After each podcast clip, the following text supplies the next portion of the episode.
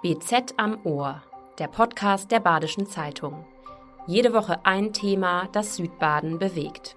Und ich möchte eigentlich sagen, bleibt wachsam, bleibt im Gespräch, versucht Verständnis für die anderen Positionen zu haben und versucht Dinge, die eigentlich unsagbar sind, zu widerlegen und zu hinterfragen im Gespräch. Das ist Hannelore Weber. Sie ist 70 Jahre alt und engagiert sich bei den Omas gegen Rechts Freiburg. 50 Omas hatte die Organisation für den vergangenen Samstag auf dem Freiburger Platz der alten Synagoge angekündigt. Geplant war die sogenannte Mahnwache gegen den Hass bereits im Dezember. Nun, so sagt es Weber, hätten sich die Ereignisse überschlagen. Zu den Omas auf den Platz der alten Synagoge kamen ungefähr 5000 Menschen.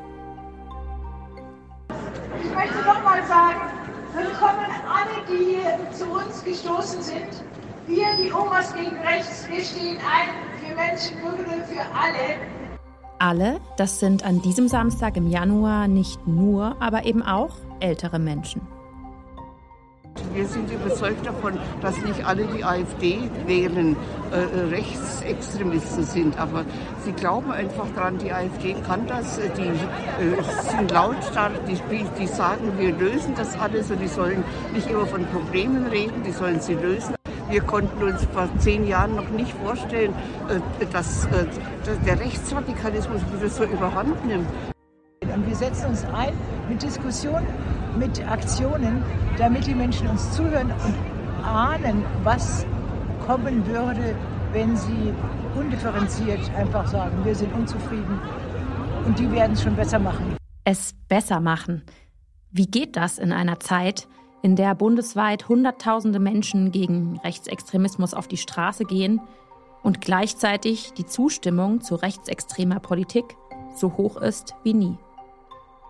Darüber habe ich mit Hannelore Weber und Ulrike Schorn gesprochen.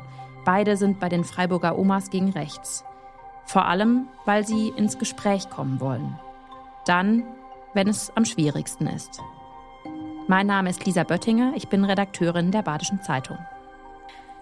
Herzlich willkommen, Frau Weber, und herzlich willkommen, Frau Schorn, heute bei BZ am Ohr. Freut mich sehr, dass Sie heute bei uns im Studio beide sind. Vielen Dank für die Einladung. Ja, ich bedanke mich auch. Ich hätte es gern heute ein bisschen anders gemacht, dass Sie sich selbst vorstellen, nicht wie wir es oft bei BZ am Ohr machen.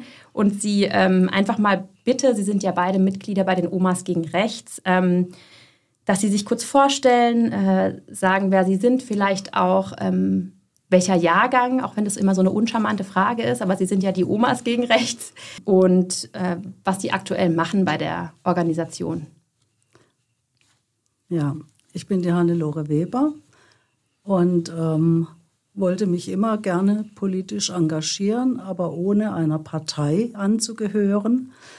Und äh, als die Omas gegen Rechts in Freiburg angetreten sind oder sich äh, versucht haben zu organisieren, bin ich auch äh, sofort dabei gewesen und fand es sehr beeindruckend, dass sich da spontan 60 ältere Frauen getroffen haben, die etwas in unserer Gesellschaft bewirken wollen. Und momentan waren wir jetzt sehr beschäftigt mit der Organisation unserer Aktion gegen den Hass am Platz der alten Synagoge. Das war uns ein wichtiges Anliegen, einfach weil wir sehen, wie sehr in der Gesellschaft diskutiert wird zu den Themen, was in Israel, Palästina passiert, Ukraine und so weiter und so fort. Es gibt so viele Konflikte in der Welt, die uns beschäftigen. Und äh, wir sehen halt auch, dass die rechte Szene da sehr aktiv ist. Heute gab es ja auch eine Meldung zu den Bauerndemonstrationen, die offensichtlich unterwandert werden von rechten Gruppen. Und ähm, wir finden das sehr beängstigend. Und wir fanden es schon immer sehr beängstigend, wie sehr sich die rechte Szene wieder etabliert in unserer Gesellschaft. Frau Schorn, wollen Sie sich auch noch ganz kurz selbst vorstellen? Ganz Ulrike kurz, Schorn? ja, Ulrike Schorn. Und ich bin seit vielen Jahren auch beschäftigt damit, ähm, was zu unternehmen in allen möglichen Zusammenhängen. Ich war lange in der Schule Und Hannelore hatte schon das Wesentliche gesagt und wir haben uns eben im Dezember dazu entschlossen, so eine Mahnwache zu machen, zu organisieren. Und jetzt haben sich die Ereignisse einfach überschlagen. Ja, Sie haben es ähm, gerade schon angesprochen, Frau Weber, ähm, die Orientierung von den Omas gegen rechts. Also, dass es einfach gar nicht nur jetzt diesen aktuellen Auslöser hat, dass sie sich engagieren, so wie sie sich engagieren, sondern dass es sozusagen eigentlich eine, ein langfristiges Ziel ist und dass es natürlich auch andere Themen gibt, außer Rechtsextremismus, die sie beschäftigen. Vielleicht können Sie das nochmal kurz umreißen. Also, Sie haben jetzt auch die Themen ähm, Krieg, Ukraine genannt. Also, Sie stehen, soweit ich das verstanden habe, auch für Gewaltfreiheit an sich und Sie sind parteiunabhängig. Ja, auf jeden Fall parteiunabhängig. Also wir gehören keiner ähm, politischen Strömung an, auch wenn der Name jetzt natürlich schon irgendwo auch ein bisschen Programm ist, weil ja, wir sind alle äh, eine Generation, also ich bin Jahrgang 53, die Nachkriegsgeneration. Wir haben aber auch Omas dabei, die noch näher an den Geschehnissen des Dritten Reiches und des Zweiten Weltkrieges sind. Und ähm, ja, es beschäftigt uns schon länger. Wir sind halt äh, eigentlich inspiriert durch die Omas gegen Rechts in Österreich zusammengekommen und ähm, wir haben verschiedene Themen. Also wir sind unter anderem auch immer mit Fridays for Future, also das Klima, der Klimawandel beschäftigt uns. Wir haben ähm, auch zur Erinnerungskultur Veranstaltungen gemacht in Form von Lesungen zum, ja. zum Gedenken an die Bücherverbrennungen im Dritten Reich. Da waren wir an mehreren Orten aktiv und haben aus Büchern gelesen von äh, Autorinnen, die verboten waren im Dritten Reich. Ja, es gibt, es gibt viele ähm, Möglichkeiten. Wir waren auch bei Ruck gegen Rechts schon mit einem Stand vertreten im Haus der Jugend. Was fällt dir noch dazu ein? Ja, vielleicht noch eines, dass wir zwar Omas gegen Rechts, aber auch für Demokratie und Menschenwürde uns nennen. Ja. Ähm, dieses Für war uns allen eigentlich auch sehr wichtig und dass wir dafür eben auch stehen und versuchen auch mit allen Generationen ins Gespräch zu kommen. Das ist uns eben auch sehr wichtig, ähm, dass die jüngere Generation auch zusammen, deshalb auch Fridays for Future, eben da haben wir auch sehr viel Zuspruch und ja, Applaus bekommen auch. Frau Weber, Sie haben es gerade angesprochen, dass ähm, auch viele bei Ihnen dabei sind, die ähm, noch einen früheren Jahrgang als 53 haben, so wie Sie es äh, gerade für sich genannt haben. Ja. Und ähm, ich erinnere mich auch an eine Szene vom Samstag, als sie zu der ähm, Mahnwache gegen Hass aufgerufen hatten auf dem Platz der alten Synagoge. Ich glaube, 50 Omas waren angekündigt, um die 5000 Menschen waren am Ende da. Ähm, da sagte eine Teilnehmerin meinem Kollegen vor Ort, dass sie selbst als Kind noch die Ausläufer des Dritten Reichs, so hat sie es genannt, ähm, erlebt hat. Und ich habe auch eine Aktion von ihnen gesehen, äh, die man auf YouTube sich anschauen kann. Die heißt Omas packen aus. Da sind fünf Omas, jeder hat eine Handtasche dabei und in dieser Handtasche sind Gegenstände, mit denen die jeweilige Oma ihr Engagement für die Omas gegen Rechts so ein bisschen begründet. Also eine Oma packt beispielsweise eine Urkunde ihres Großvaters aus über arische Herkunft, ähm, einfach so als, ähm, als Zeitzeugendokument, sage ich mal. Wenn Sie sich jetzt so eine Tasche vorstellen, was wäre in Ihrer Tasche drin, warum Sie hier heute sitzen? In meiner Tasche sind Gespräche mit meiner Großmutter, die sehr viel berichtet hat aus dieser Zeit und ähm, die was hier, hier im Umland eigentlich nicht so oft vorgekommen ist, tatsächlich ausgebombt wurden in Kirchzarten gegen Ende des Zweiten Weltkrieges. Gespräche mit meinem Großvater, der sehr gegen die Nazis war, der auch äh, einen französischen Kriegsgefangenen in seiner Schlosserei hatte, mit dem er sich sehr angefreundet hat. Diesen Mann habe ich als Kind noch kennengelernt. Der war aus Lothringen und hat dann die Familie noch mal besucht, was sehr eindrücklich für mich war. Dann die Erzählungen meiner Mutter, die hier auf dem Land aufgewachsen ist, deren Bruder sehr aktiv war. Als Nazi. Als Nazi. Ähm, ja, die Auswirkungen Und die Angst nach dem Krieg, als die Franzosen einmarschiert sind, was das jetzt für sie bedeutet. Also diese ganzen Ängste, was da alles wieder aufkommt. Und es war ja auch so, dass nach dem Zweiten Weltkrieg leider Gottes viele, die ähm, bei den Nazis aktiv waren, wieder in Ämter gekommen sind. Und das ist eine Geschichte, das finde ich halt furchtbar, muss ich sagen. Und wir wollen einfach verhindern, dass es wieder überhand nimmt, dass diese Stimmung wieder so kippt, diese Fremdenfeindlichkeit, der Antisemitismus, natürlich jetzt auch durch die Vorkommnisse der letzten Zeit, durch den Angriff der Hamas und äh, die Reaktionen darauf, das beängstigt und das beunruhigt uns. Ja, wir kommen auf die aktuellen Geschehnisse gleich noch zu sprechen. Ähm, ich würde dennoch gerne wissen, was auch in Frau Schorns äh, Handtasche sich verbirgt. Ja, bei mir ist drin immer wieder die Freude und die Bereitschaft an Gesprächen. Ich habe als Kind schon immer alle befragt. Ich war sehr bekannt dafür in unserer Familie und bei den Freunden, dass ich immer wieder nachfrage, schon als kleines Kind. Und mir immer wichtig war auch, dass gegensätzliche Meinungen, ich war dann so die Überbringerin von Botschaften immer wieder, was nicht nur Freude gebracht hat. Und so geht's mir heute eigentlich auch, dass so mein großer Wunsch ist, dieses, ja, diese wunderbare Idee der Demokratie und der Freiheit, da eben mit allen ins Gespräch zu kommen, niemand auszuschließen. Das ist so das, was bei mir also ein Leben lang mitgezogen ist. Also auch das Thema Dialog, ja, wird auch noch Teil unseres Gesprächs gleich sein. Ähm, wie ging es Ihnen, ähm, Ihnen beiden, als Sie jetzt Anfang Januar von der Recherche erfahren haben, ähm, von der investigativen Plattform Korrektiv und damit von dem Treffen von ähm, rechtsradikalen Neonazis, AfD-Mitgliedern, zwei CDU-Werte-Union-Mitglieder waren auch dabei in der Villa in Potsdam, wo es um einen sogenannten Masterplan ging, ähm, Leute aus Deutschland zu deportieren, auch deutsche Staatsbürger, Menschen, die nicht assimiliert genug sind. Dieses Wort ist tatsächlich gefallen. Was waren Ihre ersten Gedanken? Es war erschreckend. Ähm, besonders erschreckend einfach, wer da alles als Teilnehmer dabei war.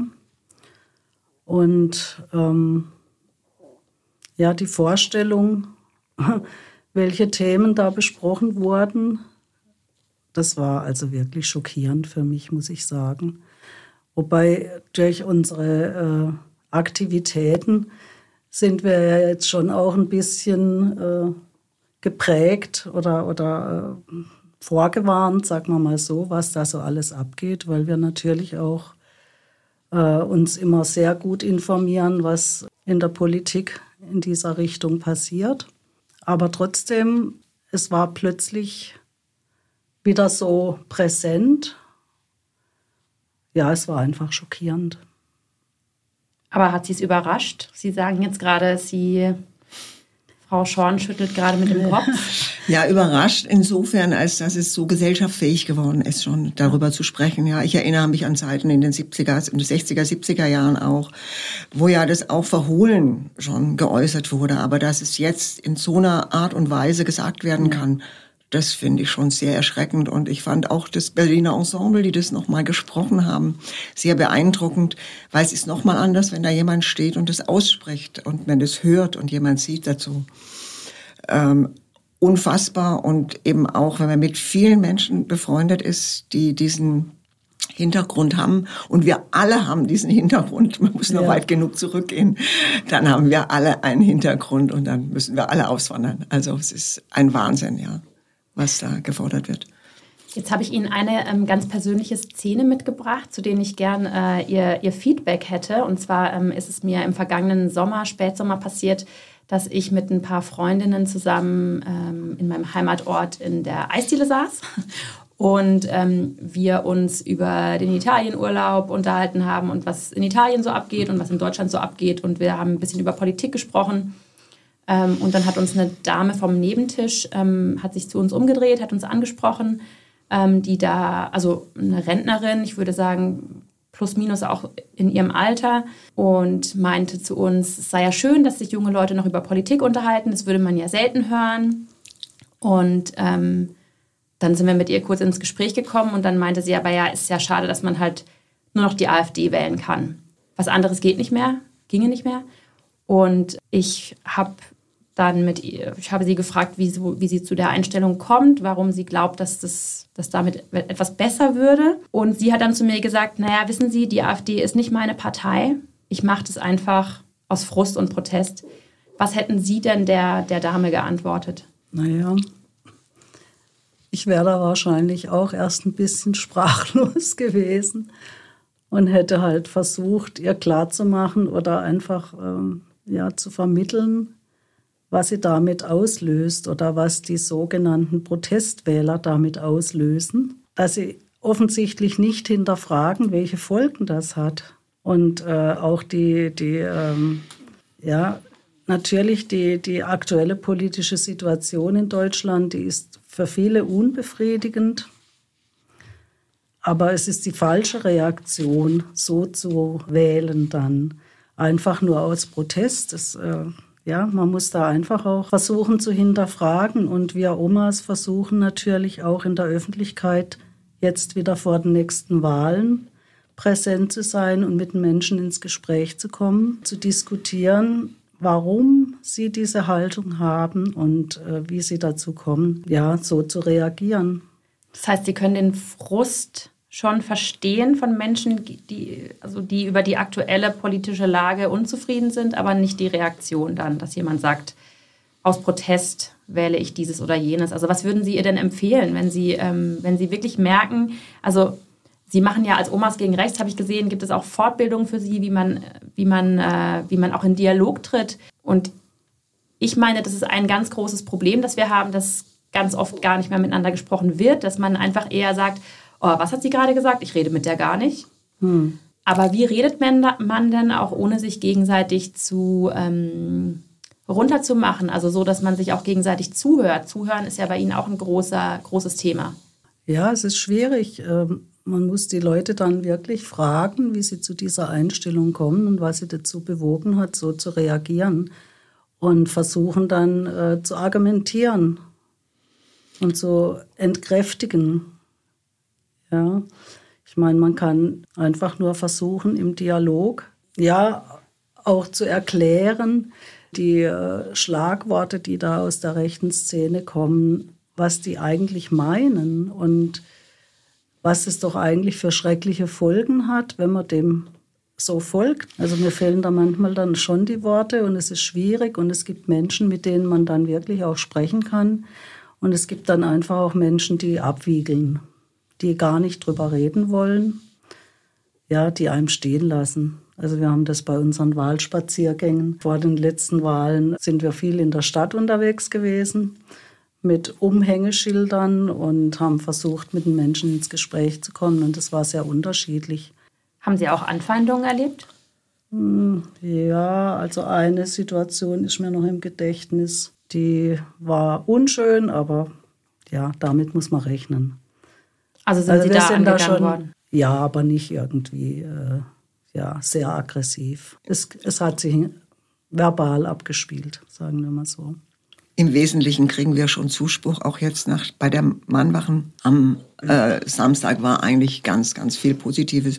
Und ich komme nochmal kurz drauf. Also für mich ist immer wichtig, fragend dabei zu bleiben mit den Menschen und auch zu schauen, was eigentlich schlecht ist im Moment. Und es ist so verrückt, weil es ist so viel gut gelaufen und es hat sich so viel Gutes verändert, auch durch die politische Situation, die wir gerade haben und da auch darauf hinzuweisen und zu sagen, schaut euch doch mal an, ja, was alles sich positiv verändert jetzt, was alles umgesetzt worden ist und mit welchen Aufgaben eigentlich die jetzige Regierung konfrontiert wurde. Sagen Sie uns was Gutes? Gutes ist immer gut. Ja, die Renten sind gestiegen, die, der Mindestlohn ist gestiegen. Äh, es ist, äh, da können eine ganze Latte aufzählen, was wirklich Positives gewesen ist und passiert auch, ja. Das finde ich so ganz wichtig. Und wenn jemand gar nicht und unbedingt sagen will, es ist schlecht, dann kann man einfach ein ganz großes Kreuz machen und ungültig wählen, aber nicht die AfD. Das ist für mich so der Punkt, habe ich auch im Auto stehen. Man kann auch ungültig wählen. Und ähm, wenn man die AfD jetzt noch nach den Veröffentlichungen wählt, dann muss man einfach wissen, dass man rechtsextrem wählt. Das finde ich jetzt ganz, ganz wichtig, dass man das wirklich klar macht. Wie gehen Sie mit Leuten um? Ähm, ich frage deshalb, weil das, glaube ich, auch viele Hörerinnen und Hörer betrifft. Ähm, mit Leuten in ihrem direkten persönlichen Umfeld, äh, wo sie vielleicht auch wieder Worte geben wollen, wieder Worte geben müssen. Ähm, wenn es aber Leute sind, die ihnen auch nahe, näher stehen, Freundesbekanntenkreis, Familie, die sich rechtsradikal oder auch in die rechtsradikale Richtung äußern, ist es dann nicht auch schwerer, diesen Dialog zu halten? Wie, wie gehen Sie damit in Ihrem persönlichen Umfeld um? Ja, das ist schwierig. Es gibt in meinem Umfeld Menschen, die sich eigentlich ja politisch neutral verhalten, die natürlich von meinem Engagement bei den Omas gegen rechts wissen und dementsprechend sich auch manchmal gar nicht so gerne auf äh, Diskussionen einlassen. Aber im Wesentlichen äh, sind es Menschen, die äh, ja manchmal auch unbedachte Äußerungen machen und es gar nicht so merken, die dann selber erschrecken, wenn man sie darauf hinweist. Was hast du da gesagt? Hast du mal überlegt, was das heißt? Das ist schon manchmal ein bisschen schwierig. Meinen Sie, dass die Sensibilität dafür jetzt steigt, wenn man sich gerade umschaut, dass Hunderttausende Menschen auf die Straßen gehen? Oder wird das, ähm, also man sieht ja jetzt noch nicht unmittelbar, wie sich da zum Beispiel was an Umfragewerten für die AfD verändert? Oder wird das vielleicht auch einfach verpuffen? Also ich hoffe natürlich nicht, dass das verpufft und ich merke auch in meinem Umfeld, dass sich da die Zustimmung erhöht für unsere Aktivitäten und dass einfach eine Sensibilisierung stattfindet.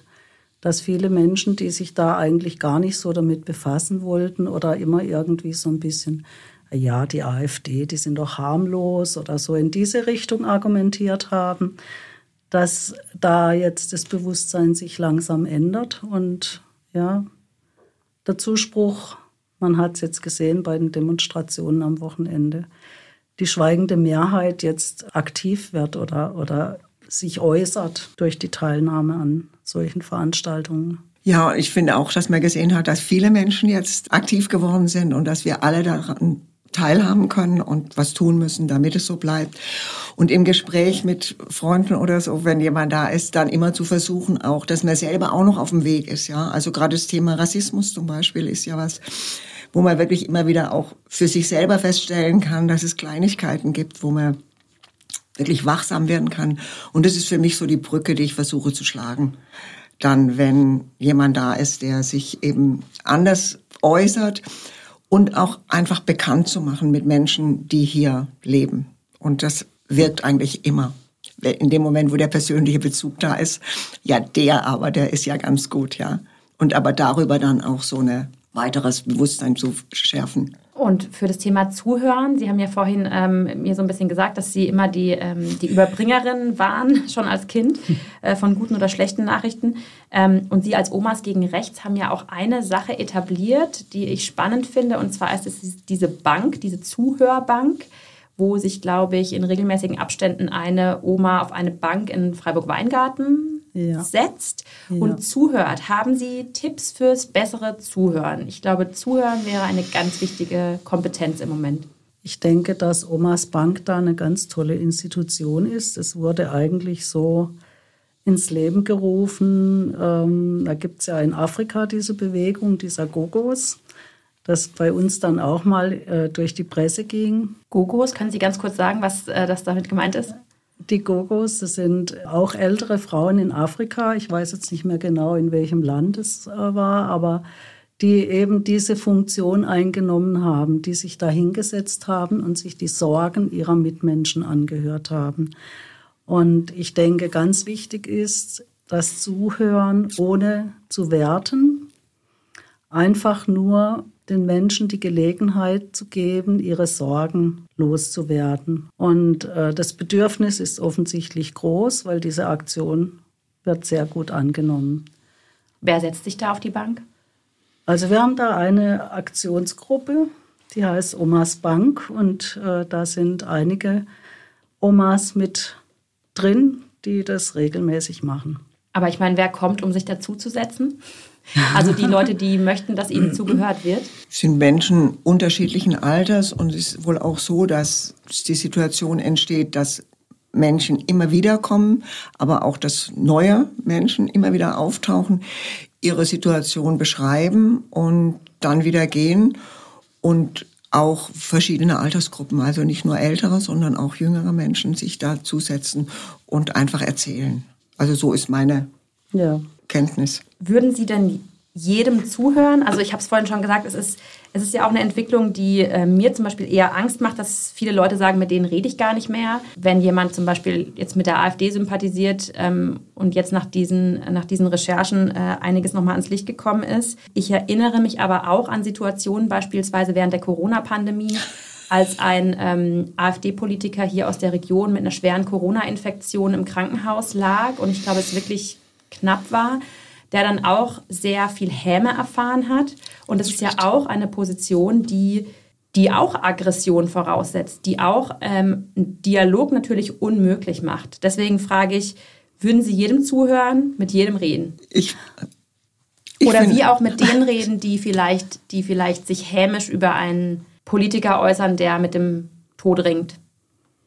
Ja, ich fände auch gestern äh, ganz Freiburg hasst die AfD, finde ich einen Satz, dann kann ich gar nicht unterschreiben. Wir waren da gestanden gegen den Hass und finde es ganz, ganz schwierig, mit Menschen nicht mehr zu reden, auch wenn sie so eine Haltung vertreten. Es gibt dann immer einen Punkt und unsere Tochter hat gesagt, man muss an irgendeinem Punkt auch mal fragen, gibt es eine Möglichkeit, sie zu Gespräch einzuladen oder sagen Sie nein, ich bin gar nicht bereit dazu, dann kann man es auch bleiben lassen. Aber grundsätzlich für mich gilt, ja. mit allen im Gespräch zu bleiben, alle versuchen zu erreichen. Ja, dem kann ich nur zustimmen, auch wenn es manchmal schwer ist.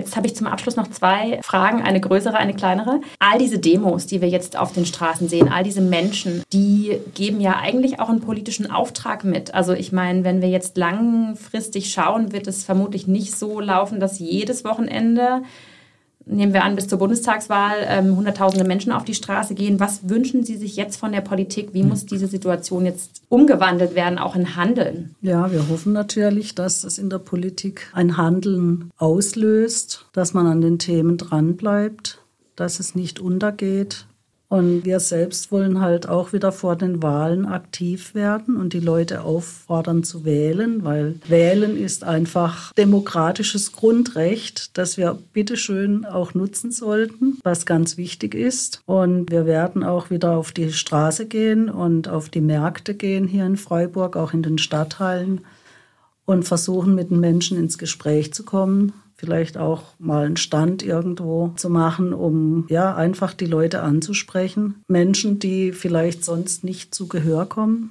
oder zu Wort kommen. Oder auch gar nicht wählen würden. Oder auch gar nicht wählen würden und einfach versuchen klarzumachen, wie wichtig es ist und wie, wie schön das ist, dass wir diese Möglichkeit haben in unserem Land. Es gibt ja unglaublich viele Länder, da ist es nicht möglich und, und wir sollten diese Gelegenheit nicht verstreichen lassen, unsere Vorstellungen kundzutun und entsprechend zu wählen. Natürlich möglichst nicht die Rechte. Ja, und schön wäre, habe ich gestern gedacht, wenn so viele Menschen in der Stadt sind und miteinander im Gespräch sind, wenn vielleicht die Kommunalpolitik auch da ein bisschen guckt, dass man solche Gesprächsmöglichkeiten immer wieder schafft. Wir hatten auch überlegt, ob man einfach wirklich öfters aufruft zu einer Mahnwache, zu einer Kundgebung, äh, jetzt die nächsten Wochen einfach um miteinander ins Gespräch zu kommen. Und es war wirklich so schön am Samstag, wie die Kette da lief ja. und mit so vielen Menschen sprechen konnte. Das tut einfach gut und schafft, glaube ich, ganz viel Hoffnung. Jetzt sitzen Sie hier ja als die Omas, äh, nicht die äh, Mamas oder Töchter oder Kinder gegen rechts, sondern Sie, ähm, der Name impliziert schon, dass da Generationen nach Ihnen sind, auf die Sie jetzt auch nach und nach Verantwortung übergeben, sage ich mal. Wenn Sie jetzt zum Schluss noch einen Rat geben könnten, so als Oma an die Generationen danach, äh, die Enkelgeneration auch, die vielleicht zuhört, was, was wäre Ihr Rat? Mein Rat wäre, immer auch im Gespräch den Perspektivwechsel einzunehmen, einfach äh, aus der anderen Seite mal zu sprechen und die anderen auch zu bitten, auch den Perspektivwechsel vorzunehmen. Das haben wir mit den Kindern, mit den Enkeln machen wir das. Und es ist einfach sehr wohltuend, wenn man die Position des anderen mal beschreiben kann. Das ist ja mein Wunsch. Ja. Und ich möchte eigentlich sagen, bleibt wachsam, bleibt im Gespräch, versucht Verständnis für die anderen Positionen zu haben und versucht Dinge, die eigentlich unsagbar sind, zu widerlegen und zu hinterfragen im Gespräch. Und einfach, ja, wir hoffen, dass wir auch äh, in unserer Gruppe jüngere Omas hinzugewinnen können. Das ist ein Wunsch von uns und ja, ich denke, wir haben jetzt demnächst ein Plenum. Da werden sicher viele neue Interessentinnen da sein, die unsere Arbeit auch fortsetzen. Ja. Was ist eigentlich mit den Opas? Ja, also das ist immer eine interessante Geschichte. Also wir werden ganz oft von Männern angesprochen, jetzt auch gerade gestern, als wir da ähm, auf dem Heimweg von der Demonstration waren, äh, zwei, drei Omas, kam ein Mann auf uns zu und fragte, ja, und was ist eigentlich mit den Opas? Ja, was soll ich sagen? Wir fordern die Opas auf, aktiv zu werden und die Initiative zu ergreifen. Also wir, dürfen sich auch Opas bei Ihnen melden? Naja, wir sind als Omas nicht zuständig dafür, dass die Opas aktiv werden. Wir haben auch gestern bei den bei der Demonstration auch die jüngere Generation eben denen gesagt, ihr könnt auch die Opas auffordern, was zu unternehmen. Und es war ganz nett, ja. wenn man da im Gespräch ist. Es ist wirklich wunderbar. Ja. Alles klar, Ulrike Schorn, Hannelore Weber, ich danke Ihnen sehr herzlich, dass Sie heute bei uns zu Gast waren. Vielen, vielen Dank für den Besuch. Ja, wir danken vielen für die Dank Einladung. Auch. Das war BZ am Ohr, der Podcast der Badischen Zeitung. Jede Woche ein Thema, das Südbaden bewegt.